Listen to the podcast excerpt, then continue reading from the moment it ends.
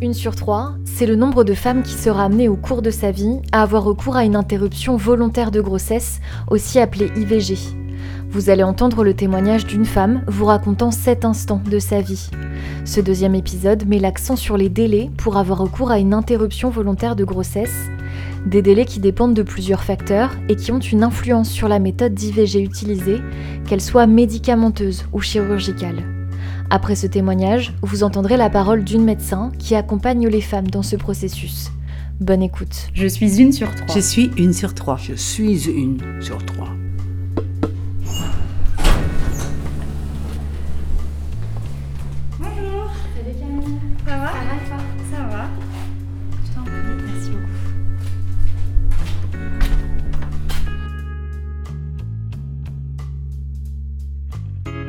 Je suis euh, Camille, j'ai 26 ans et euh, j'ai eu recours à un IVG il y a un mois pile. Pile aujourd'hui, ça fait un mois euh, que j'ai fait une IVG. Alors en fait, j'ai eu un retard de règles, j'ai eu un gros retard de règles. Mes dernières règles, elles dataient du 8 novembre, donc je devais les avoir mi-décembre à peu près. Et, et en fait, j'ai pas fait gaffe tout de suite parce que moi j'ai une contraception, je suis sous stérilet. Et en fait, euh, moi j'étais là, bon, ça arrive avec le stress, ça m'est déjà arrivé d'avoir un retard de règles. Et puis avec les fêtes de fin d'année qui arrivaient et tout, je, me suis dit, euh, allez, vas-y, euh, on verra après les vacances. Très bonne idée. et si on attendait deux semaines Et après les vacances, toujours pas de règles en fait qui arrivaient. Et ça m'est déjà arrivé donc une fois d'être stressée et d'avoir un retard d'un mois.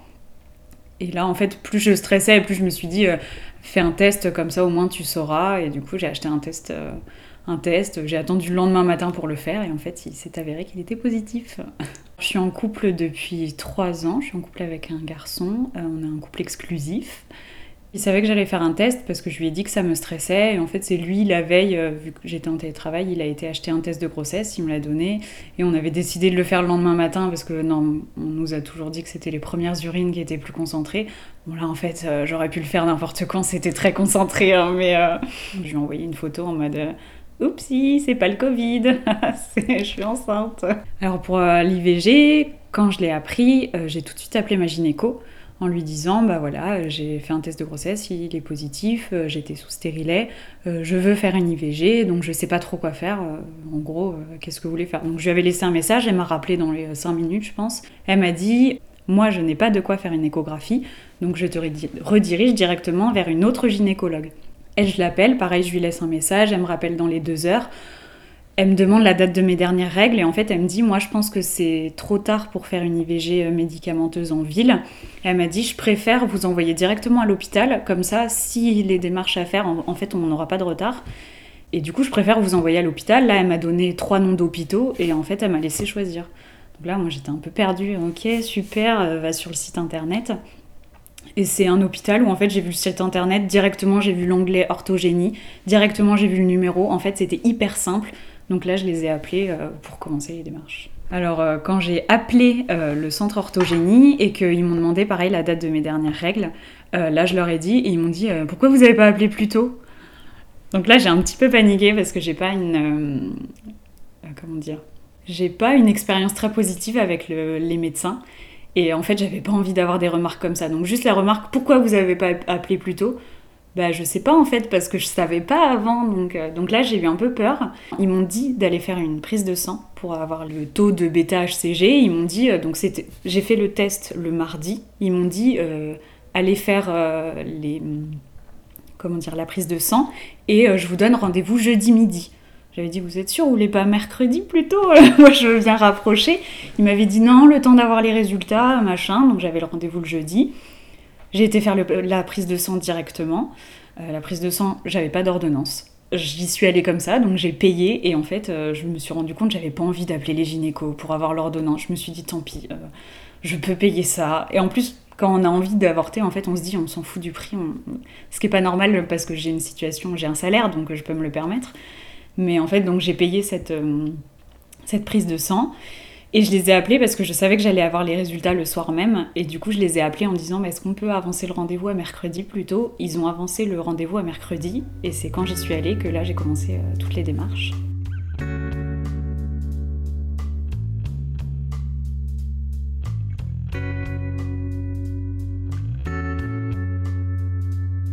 Euh, j'étais à 8 semaines. Donc j'étais vraiment. elle a daté la date de conception et c'était genre 4 jours après le début de mes dernières règles pile le temps le plus long que je m'étais imaginé, c'était ce temps-là en fait.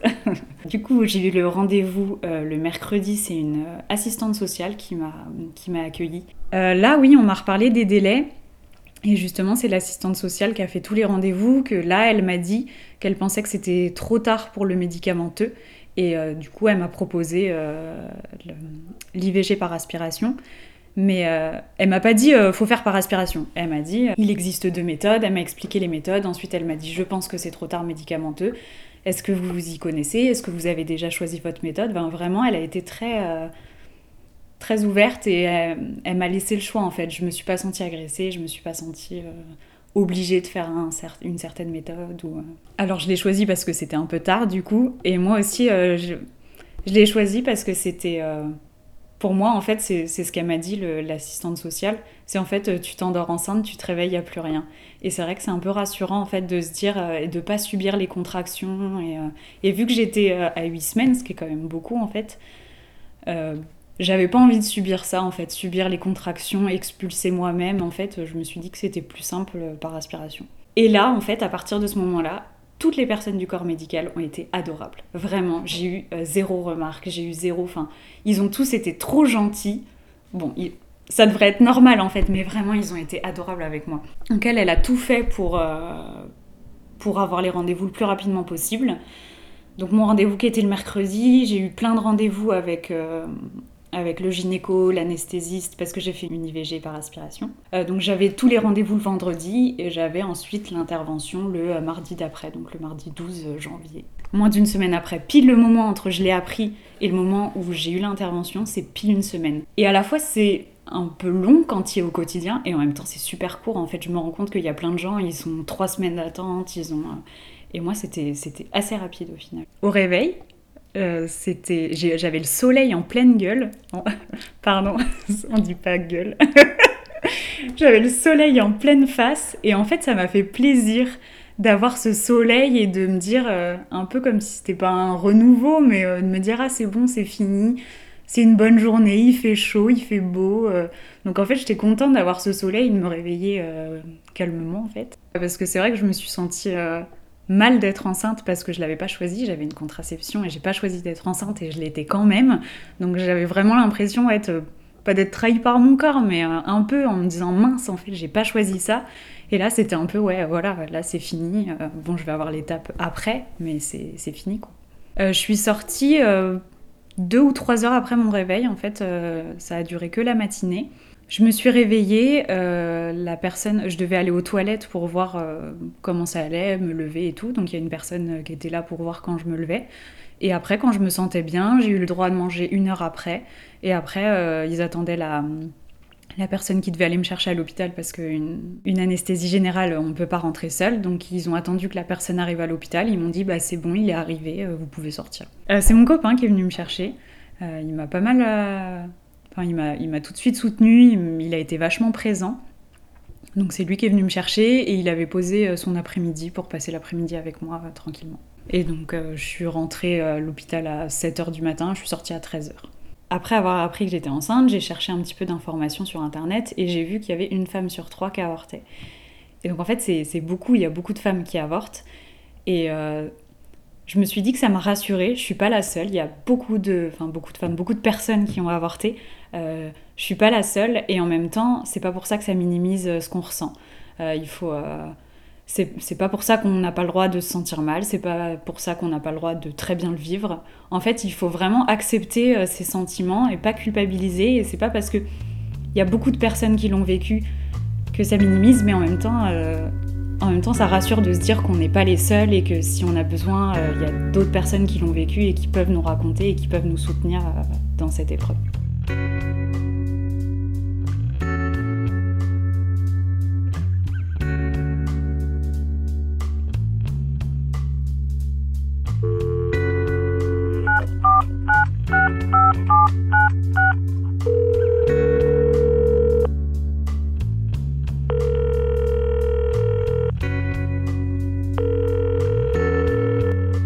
Je m'appelle Marion Del Bosco, je suis médecin généraliste et j'exerce exclusivement de la gynécologie médicale.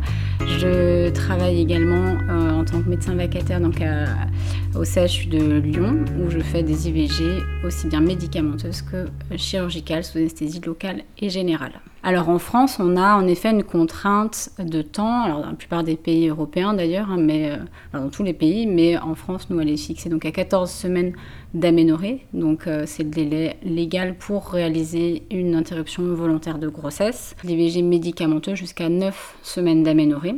Euh, la médecine de ville, elle, il a été limité à 7 semaines d'aménorrhée. On appelle en ville, en fait, c'est à domicile, c'est-à-dire on prend les médicaments au cabinet, du médecin, de la de la sage-femme et euh, la suite de l'IVG se passe à domicile en fonction justement du, du terme de la grossesse. Et, euh, et euh, sinon, bah, ça va être une orientation plutôt hospitalière, donc dans ces cas-là avec les centres d'IVG la plupart du temps, puisque c'est souvent là où les dames sont orientées pour vraiment avoir une prise en charge multidisciplinaire et avec vraiment des professionnels de, de l'IVG. Il faut savoir que les IVG tardives, donc celles où euh, les dames sont très proches de ce délai limite, entre 12 et 14 semaines d'aménorrhée, représentent finalement très très très peu des IVG, hein, c'est moins de 5% des IVG.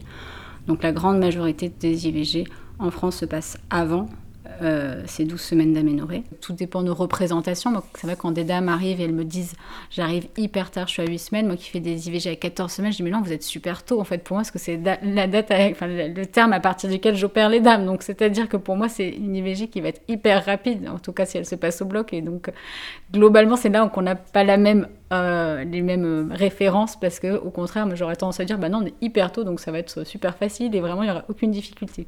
La temporalité, alors tout dépend en fait par quel moyen euh, déjà la patiente se rend compte de sa grossesse, parce qu'en fait ça va être extrêmement variable entre une dame qui se rend compte d'une grossesse si bah, elle ne prend pas de moyens de contraception, qui a des rapports non protégés, ou en tout cas voilà usage soit de, méthodes euh, non hormonales, par exemple ça va être méthode d'analyse des cycles, abstinence périodique, etc., ou le retrait.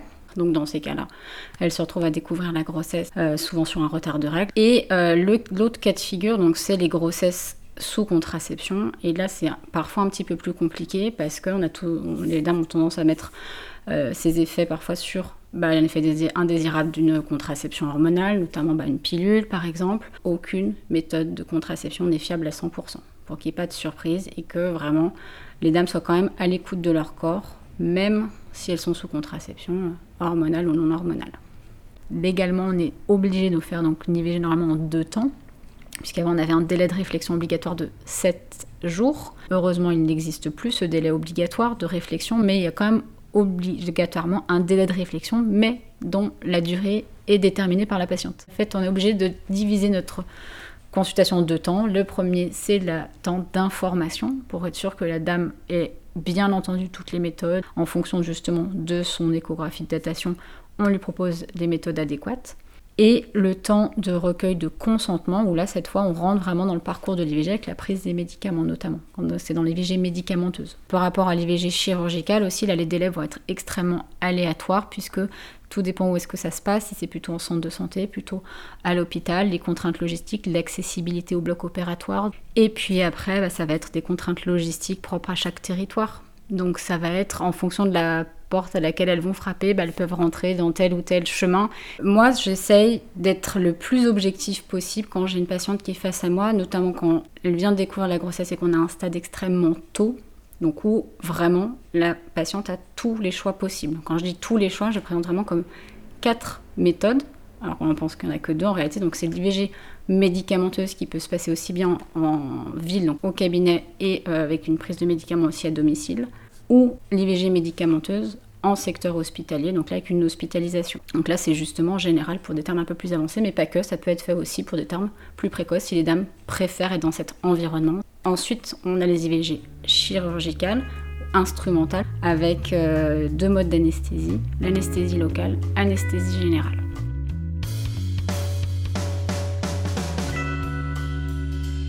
Vous venez d'écouter Je suis une sur trois, un podcast de Revo produit par Culot Créative. Pour plus d'informations sur l'interruption volontaire de grossesse, rendez-vous sur ivglesinfos.org.